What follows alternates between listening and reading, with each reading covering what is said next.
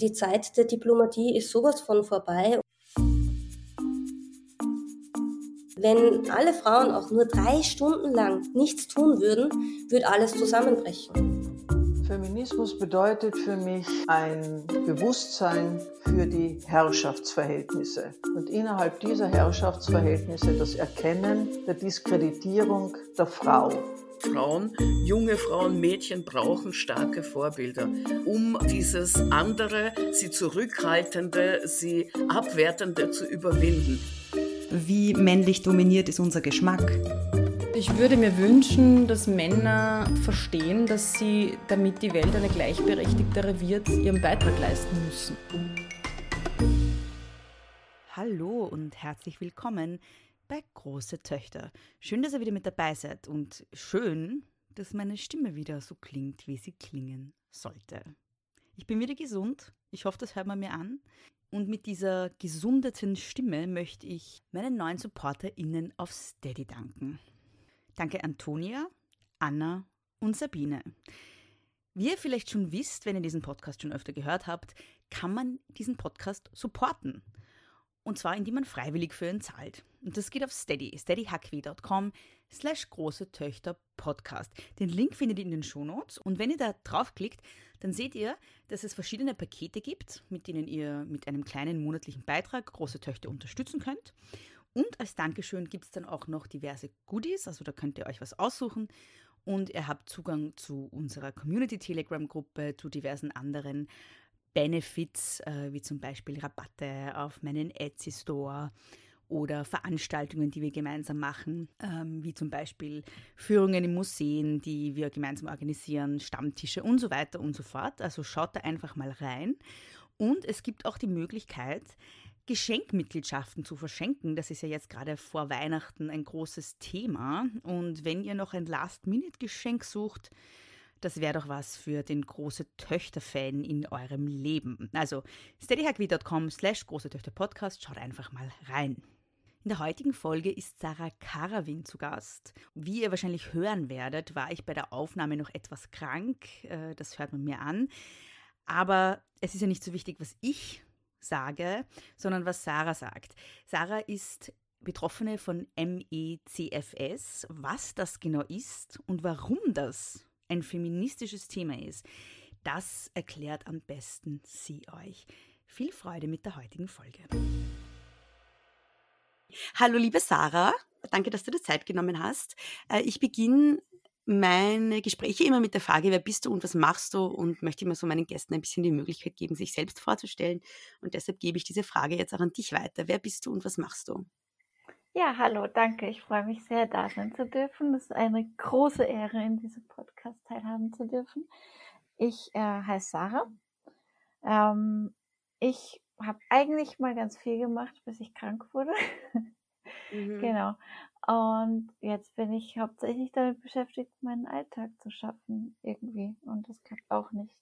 Und du hast mich eingeladen, weil ich eben MECFS bekommen habe. Mhm. Ähm, was ist denn das genau? MECFS ist, äh, steht für myalgische Enzephalmyelitis, chronisches Fatigue-Syndrom. Und das ist eine schwere ähm, neurologische Multisystemerkrankung, Mittlerweile weiß man, dass es autoimmun ist.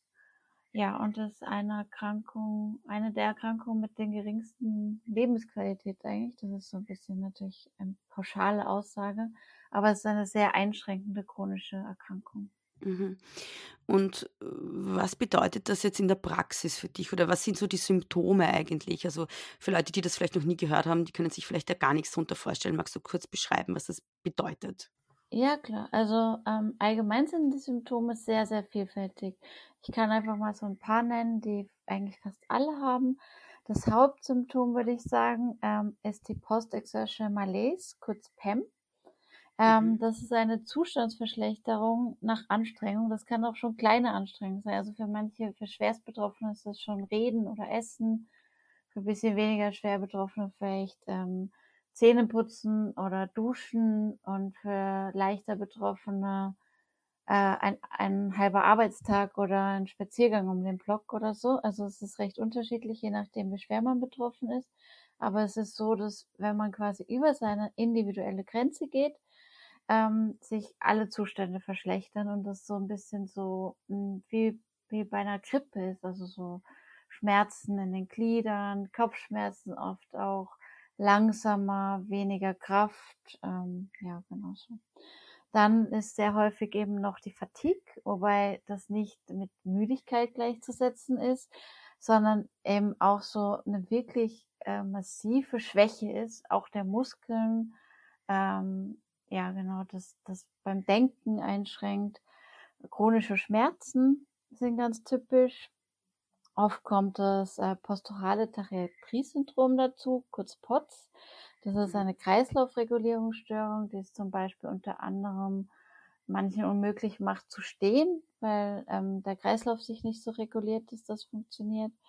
Äh, eine massive Reizempfindlichkeit auf äh, Licht, Geräusche, ähm, zum Teil auch Berührungen oder Gerüche, ähm, Schlafstörungen, Störung des autonomen Nervensystems und das ähm, betrifft leider halt sehr viel, also Magen, Darm, Atmung, ähm, ja, alles, was automatisch gehen sollte eigentlich.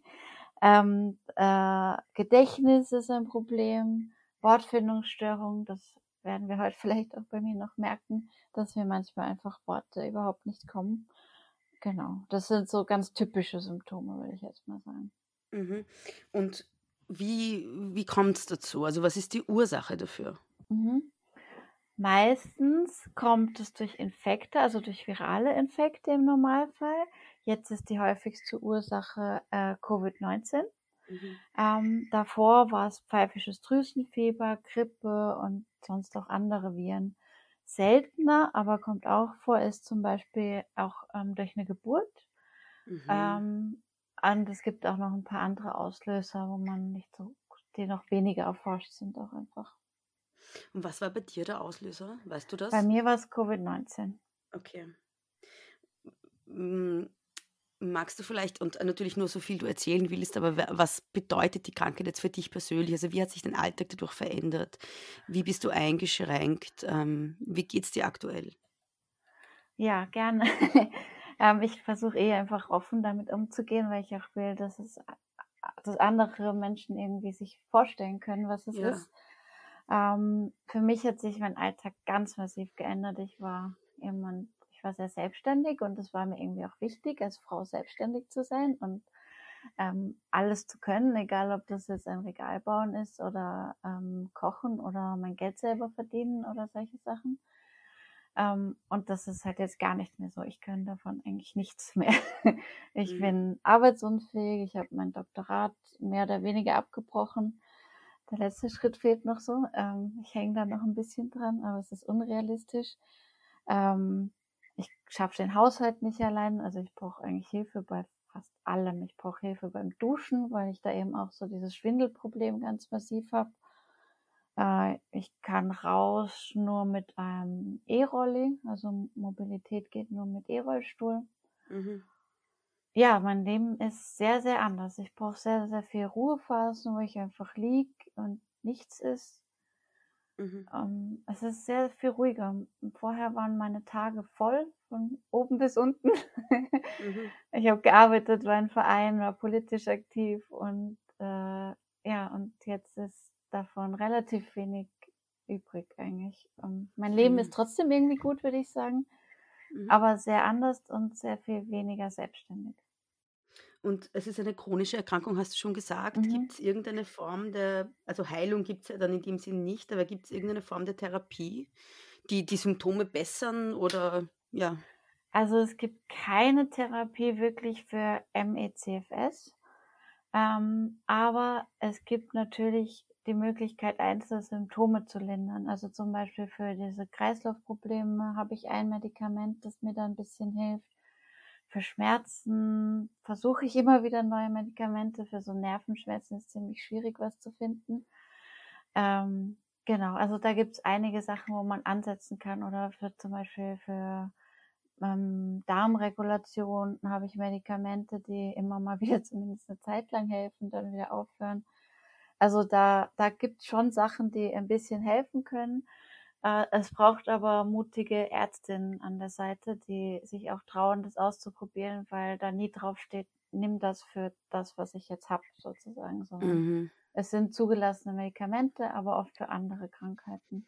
Mhm. Und Mhm. Das führt auch zu dem Problem, dass sie zum Teil nicht übernommen werden von der Krankenkasse oder ja, genau. Also jetzt kämpfe ich gerade ziemlich um eine Therapie, die mir die Krankenkasse schon zweimal abgelehnt hat, Mhm. ähm, die mir aber vielleicht zumindest ein bisschen helfen könnte. Und bei, bei dieser Art von Krankheit ist jedes bisschen, was hilft, halt einfach schon viel mehr Lebensqualität und damit Mhm. total wichtig.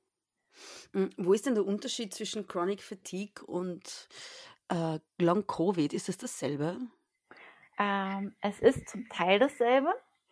Long Covid ist ja so ein Sammelbegriff für ganz viele Sachen eigentlich. Ähm, also zum einen zum Beispiel äh, nach äh, Intensivstationenbehandlung oder nach, ähm, manches auch so direkte Organschäden, die durch Covid ausgelöst wurden. Und MECFS kann sich quasi entwickeln aus dieser Form, äh, wo man das Gefühl hat, einfach nicht fit zu werden. Das war bei mir auch so.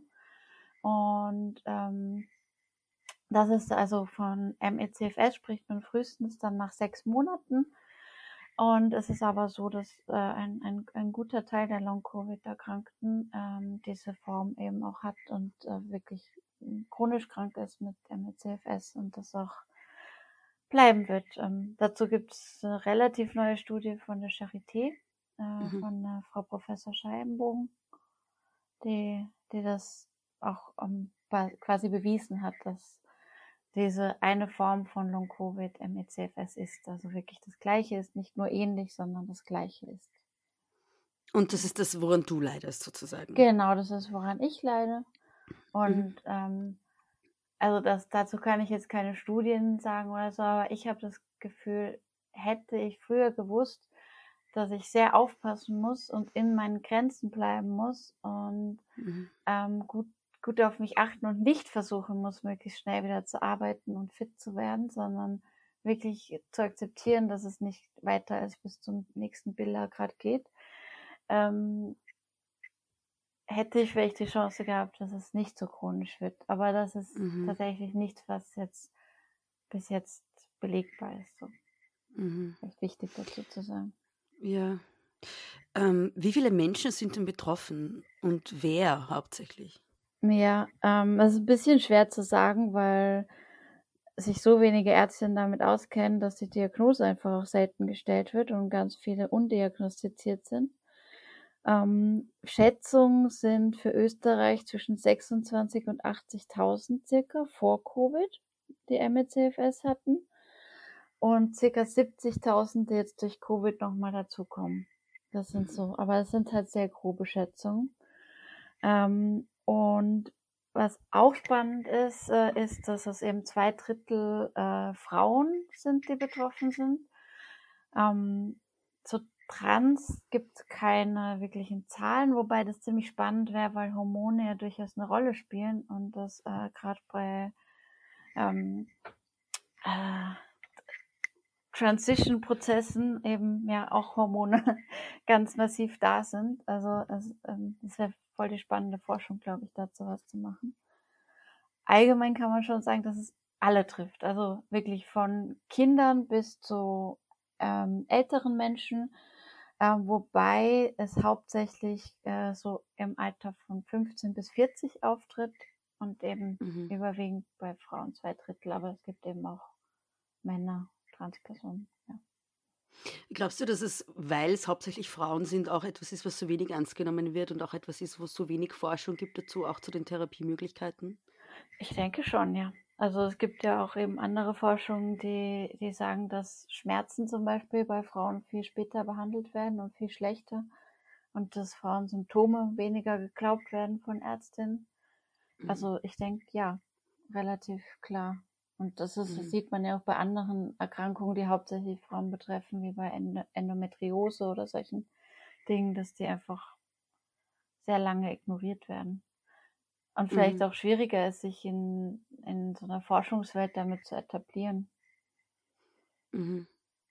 Ja, eine Hörerin hat dazu auch gefragt, ähm, welche Parallelen du auch siehst, auch möglicherweise historische Parallelen zu anderen Krankheiten, an denen vorwiegend Frauen erkrankt sind. Ähm, und inwiefern wird CFS als sozusagen unter Anführungszeichen psychosomatisches Frauenleiden abgetan? Das ist voll die spannende Frage. Also ich, Mhm. ich, ich glaube, dass es da ganz klar Parallelen gibt, auch zu solchen Erkrankungen wie Hysterie oder so. Ähm, Mhm. dass quasi das eben die Symptome nicht geglaubt werden, weil es so ist, dass mit den Standarduntersuchungen ähm, das nicht verifizierbar ist für Ärztinnen, Mhm. ähm, nicht nachprüfbar ist. Es gibt Untersuchungen, aber die meisten wissen überhaupt nicht, welche sie machen sollen, damit das irgendwie wirklich nachweisbar ist. Mhm. Ähm, und ja, damit kommt es halt darauf an, zu glauben, Mhm. den Patientinnen zu glauben, was sie sagen. Und ich denke schon, dass das gerade auch, wenn es hauptsächlich um Frauen geht, ähm, eben nochmal eine schwierigere Sache ist. Und das immer noch so ist, dass Ärztinnen sagen, es ist eine psychosomatische Erkrankung, obwohl es ganz klare, also das Verfahren gibt, die nachweisen, dass es nicht so ist, dass es ähm, Mhm. neurologische, ähm, immunologische Prozesse gibt, die dazu führen. Mhm. Ähm, und das wird aber von manchen einfach weiter ignoriert, obwohl der Forschungsstand mittlerweile anderer ist. Und das bringt schon Parallelen auch zu so Erkrankungen wie Hysterie oder ja. Das, Mhm. das ist nicht, dass das Ärztinnen nicht wahrhaben wollen, dass, es, dass sie sich wirklich damit beschäftigen müssen. Wobei man sagen muss, auch wenn es eine psychische Erkrankung ist, sollten sie sich damit natürlich beschäftigen und das Mhm. behandeln. Mhm. Das finde ich auch immer so arg, wenn dann gesagt wird, nein, das ist psychisch. Ja, gehen Sie quasi nach Hause. Ja, ja, reißen Sie sich zusammen. Also, ja. Ja, genau, weil, weil das ist ja, ja, dann bräuchte ich bitte auch eine Behandlung. Eine andere eben, aber auch eine Behandlung. Ja. Mhm. Mm, So von außen, ja, also so auf den ersten Blick kann man ja vielleicht sogar glauben, dass, äh, dass es, also dass CFS und Depression irgendwie dasselbe ist, ja, weil es ähm, Depression auch ganz oft mit sehr viel Müdigkeit einhergeht, mit sehr viel Erschöpfung. Ähm, ähm, viele Symptome sind sich vielleicht auch ähnlich. Äh, Wie kann man denn das unterscheiden, auch in der Diagnose? Mhm. Ich finde auch, dass es ähnlich ist. Also auch gerade wenn ich mit Menschen spreche, die Depressionen haben, ähm, verstehen wir uns, glaube ich, mit manchem ganz gut, weil, Mhm. weil vieles ähm, ähnlich ist, aber es ist eben doch sehr wichtig, es zu unterscheiden und auch nicht falsch zu diagnostizieren. Ähm, was ich als großen Unterschied sehe, ist, dass bei Menschen, die MECFS haben, der Antrieb total da ist. Also Mhm. das Sachen machen wollen. Ähm, und zwar meistens viel zu viel, also so viel wie ich machen will und Pläne schmiede, dass ich, ich muss meine Pläne dann immer auf einen, einen Bruchteil kürzen, weil das sonst überhaupt Mhm. nicht funktionieren würde für mich.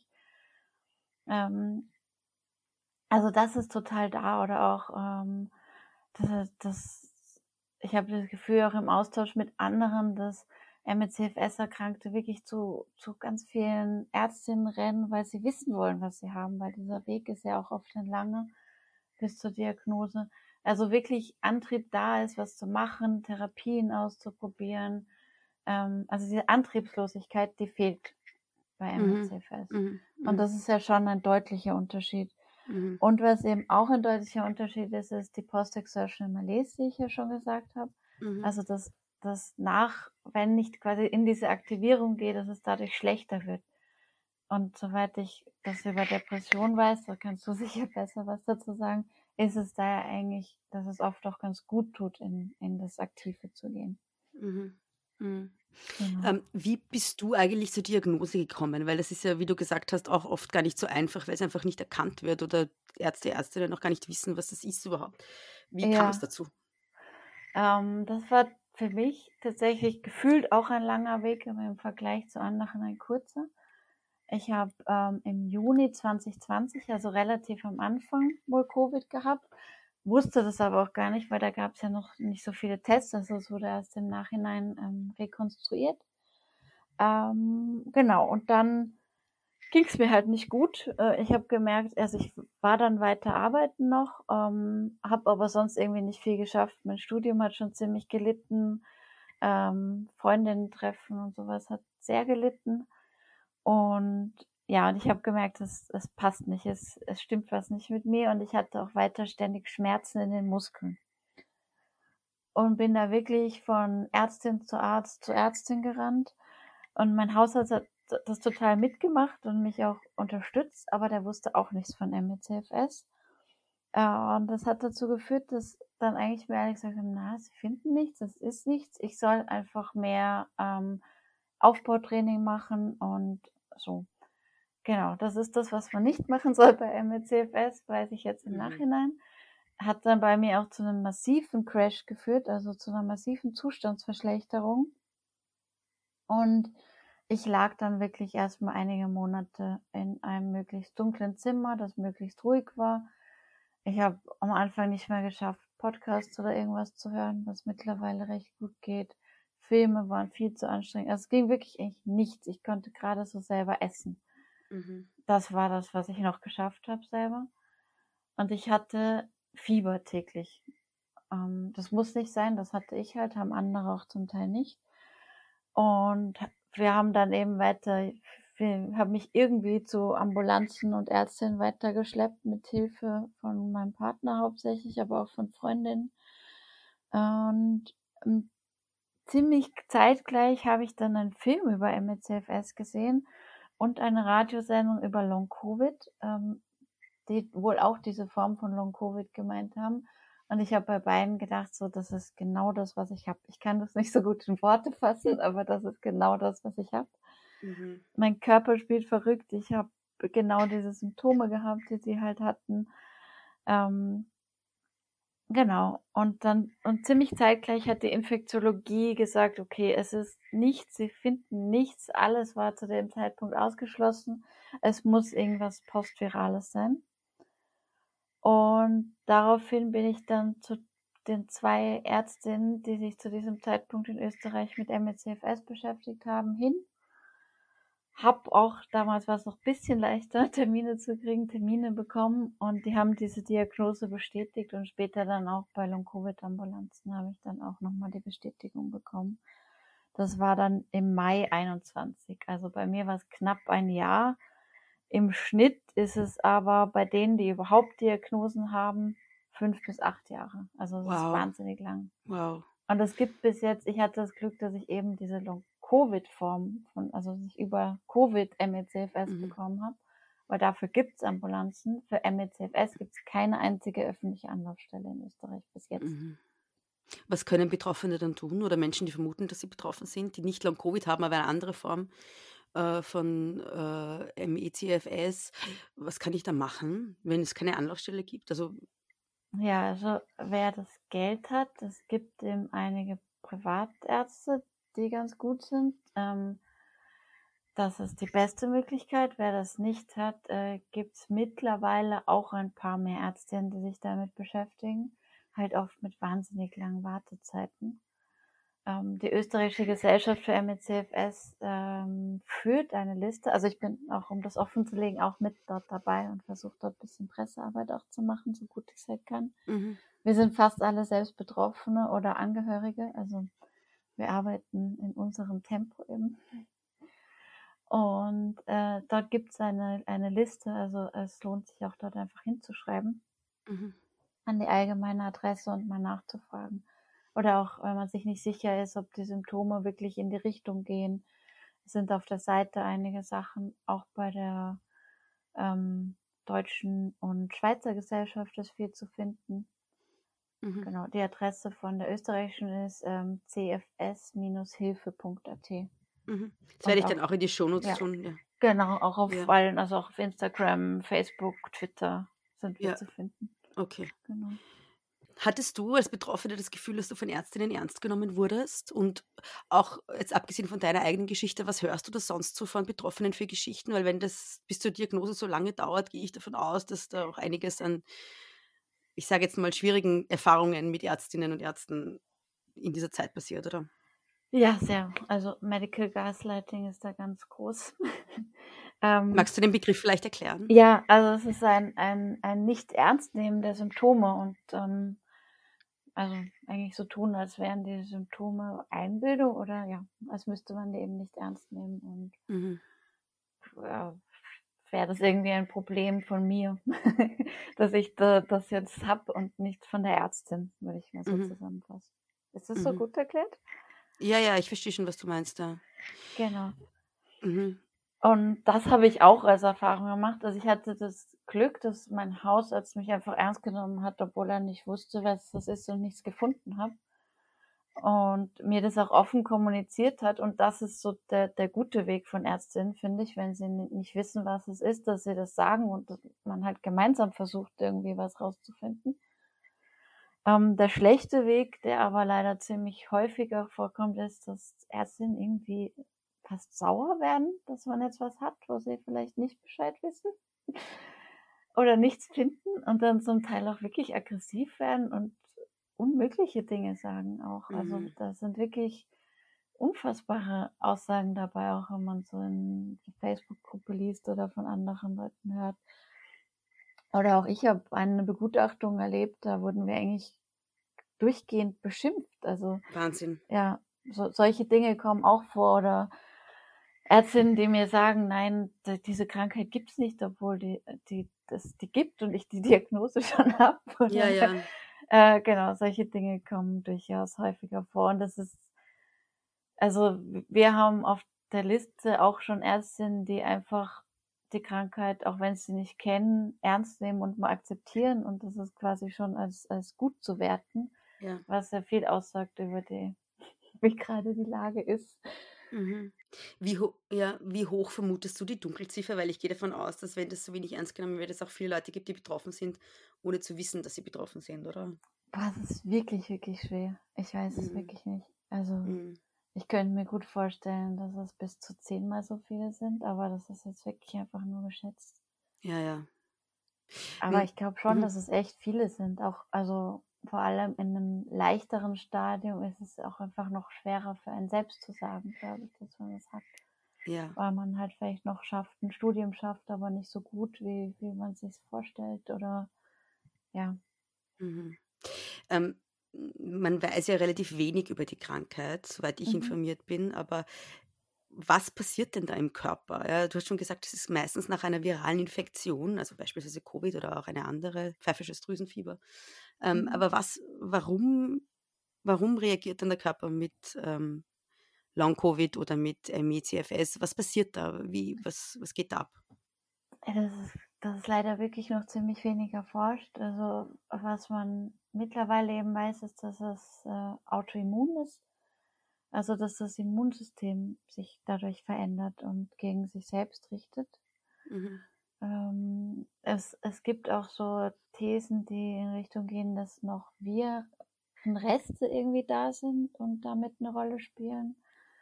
Äh, es gibt ähm, Thesen, die sagen, dass vielleicht irgendwie Herpes simplex, dass der bei vielen reaktiv dann wieder ist, den ja eigentlich alle Menschen quasi fast haben, ähm, dass das irgendwie mit eine Rolle spielt. Ähm, aber so ganz genau weiß man es noch nicht. Was klar ist, ist, dass es eben ähm, neurologische Prozesse auslöst. Es gibt auch Studien, die gezeigt haben, dass es ähm, bei, bei ganz bestimmten MRTs, also das sind MRTs, die nur für, für Forschung verwendet werden, ähm, die ganz fein zeigen, dass da ähm, Entzündungen im Hirn zu sehen sind, ähm, was auch viel erklären würde äh, von den Symptomen, dass eben ja ganz viel, was vom Hirn ausgeht, eigentlich nicht mehr so ganz richtig funktioniert oder Mhm. zeitweise nicht gut funktioniert und dann wieder besser.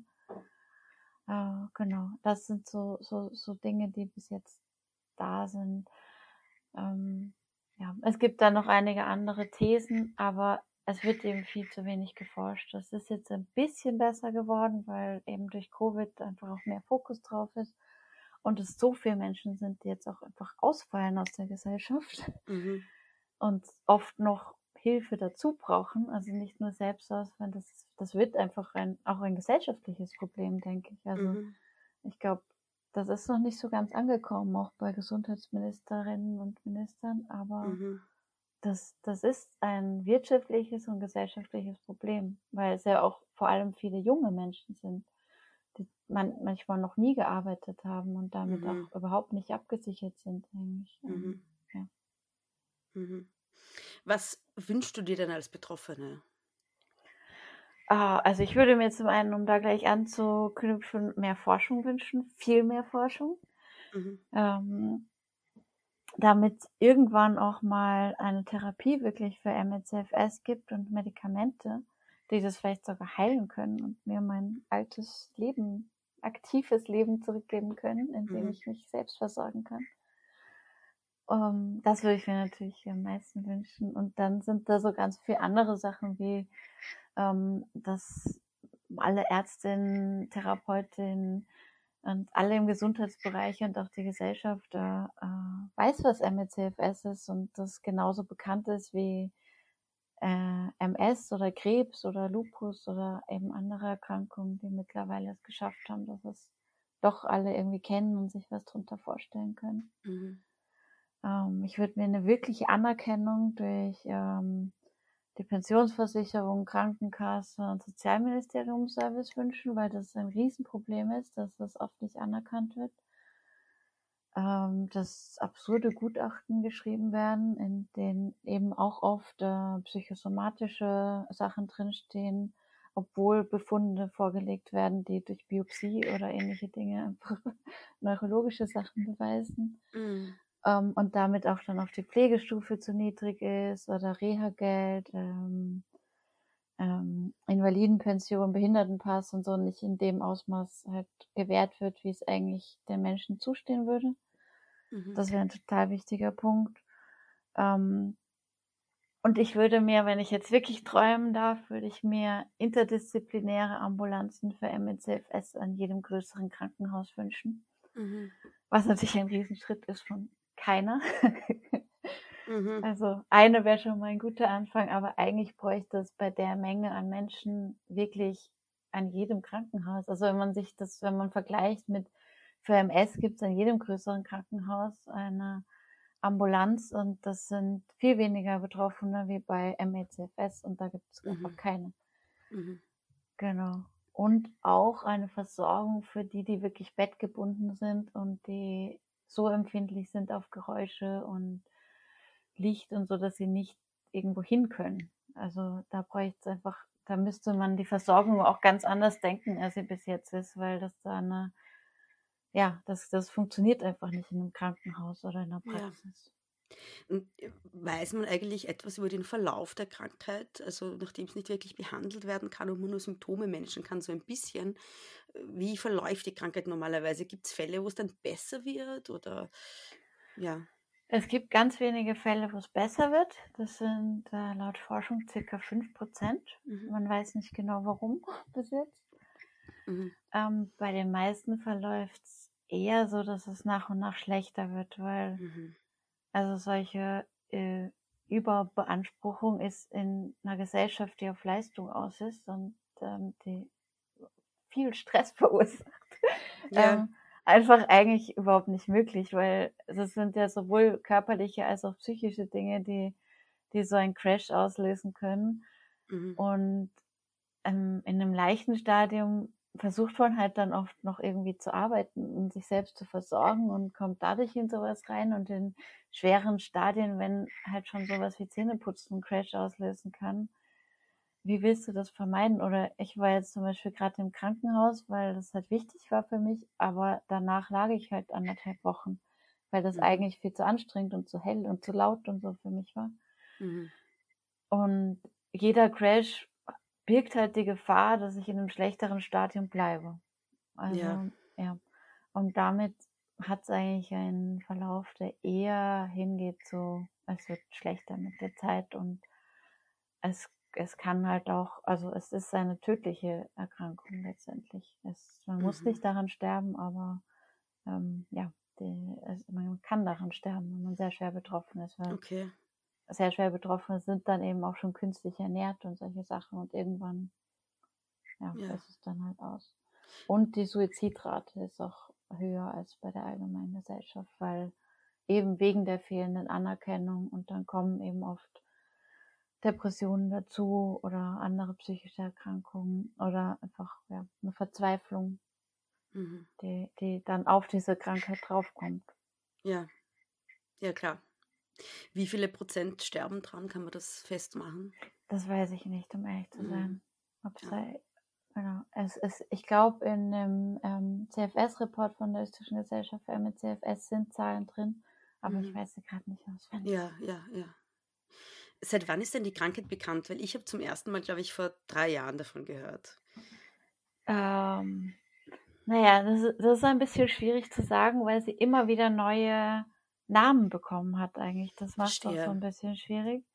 Also mhm. äh, nach der spanischen Grippe gab es schon mal so eine Welle von, von ganz vielen Menschen, die nicht gesund wurden. Und die Florence Nightingale ist da die bekannteste, die auch so für, also die, die ist auch die quasi äh, Datumsgeberin für den internationalen MECFS-Tag, weil mhm. vermutet wird, dass sie der erste bekannte Fall war von MECFS. Äh, und sie ist auch gleichzeitig der, der, die äh, Datumgeberin für den Tag der Pflege, weil sie äh, mhm. Krankenschwesterin war.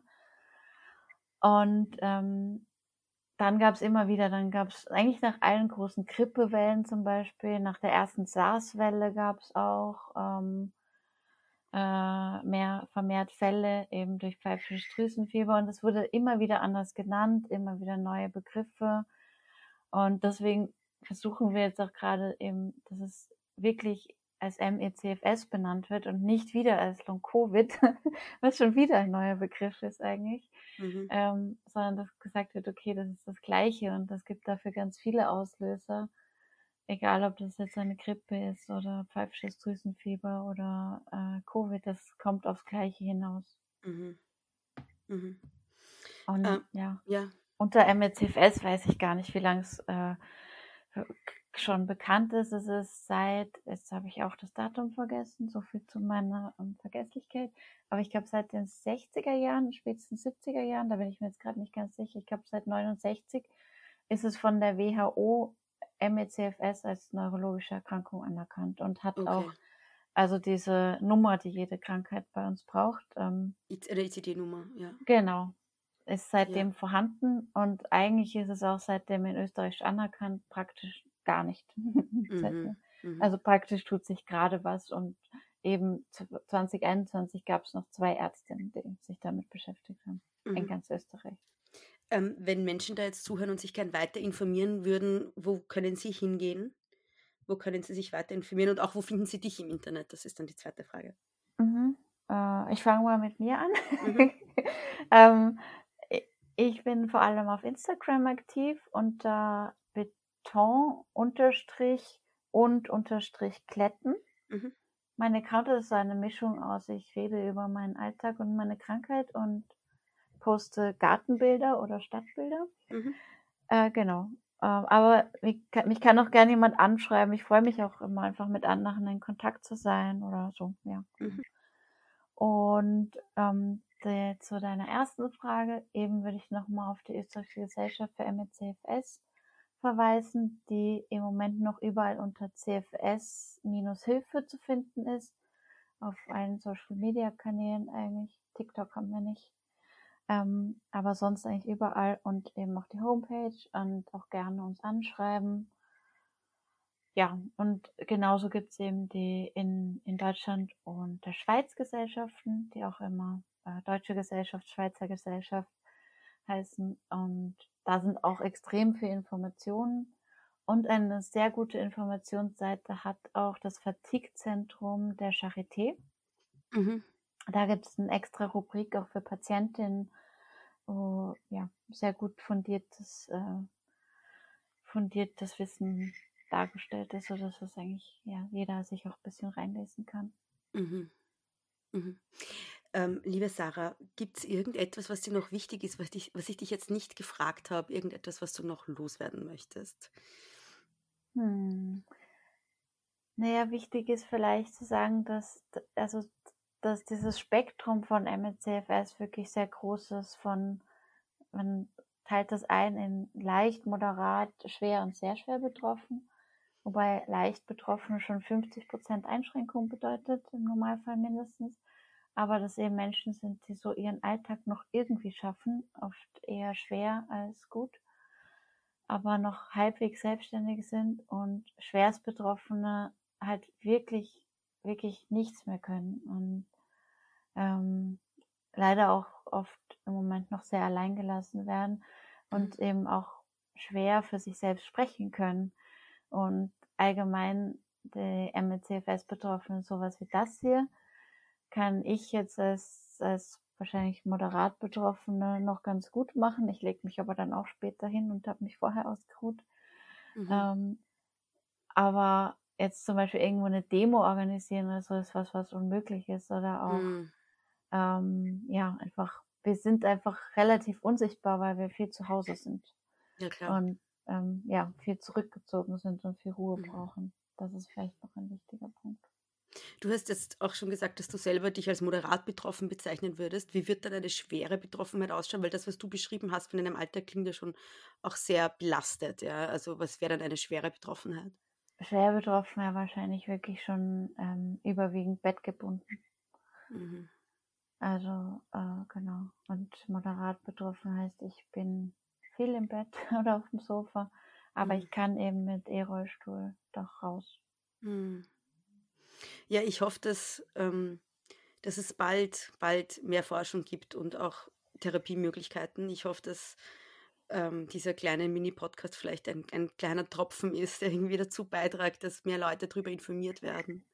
Ja, solche Sachen sind sehr wichtig und toll, glaube ich. Und ich freue mich immer bei sowas auch, ja. mit Menschen sprechen zu können und ein bisschen was bekannter zu machen. Ja, ich hoffe, dass ähm, ja, ich hoffe, dass Menschen zuhören und äh, informiert werden dadurch. Und ich hoffe, dass ähm, sich auch auf politischer Ebene und auf Forschungsebene etwas tut, äh, weil es ist wirklich ganz schlimm, ja, weil es auch vor allem um lauter oder in ganz großem Ausmaß um, um junge Menschen geht, die dann halt, äh, wie du sagst, bettlägerig sind oder deren Leben eigentlich vorbei ist. Ja. Mhm. Und ähm, ja, zumindest sehr anders ist. ja, ja, ja. Na gut, dann ähm, vielen lieben Dank dir, dass du dir trotzdem ähm, die Zeit genommen hast und die Mühe auf dich genommen hast, mit dir, äh, mit, mit, mit, dir zu sprechen, mit mir zu sprechen heute und mit den ZuhörerInnen. Dankeschön. Sehr gerne, danke dir. Vielen Dank, liebe Sarah, für das Gespräch und danke an euch fürs Zuhören. In den Shownotes findet ihr alle relevanten Links und Infos, die wir heute in der Folge besprochen haben und alle anderen möglichen Links rund um große Töchter, wie zum Beispiel der Link zu Steady, wo ihr den Podcast supporten könnt. Ihr könnt den Podcast aber auch supporten ohne Geld, indem ihr diese Folge teilt, indem ihr den Podcast Freundinnen und Freunden empfiehlt oder indem ihr dem Podcast 5 Sterne gibt auf Apple oder Spotify. Das kostet überhaupt nichts, es bringt aber sehr viel. Wenn ihr mir etwas mitteilen wollt, dann könnt ihr das am besten unter großetöchterpodcast.gmail.com oder auf Instagram at großetöchterpod. Mich findet ihr übrigens auf Instagram und Twitter at Frau Frasel.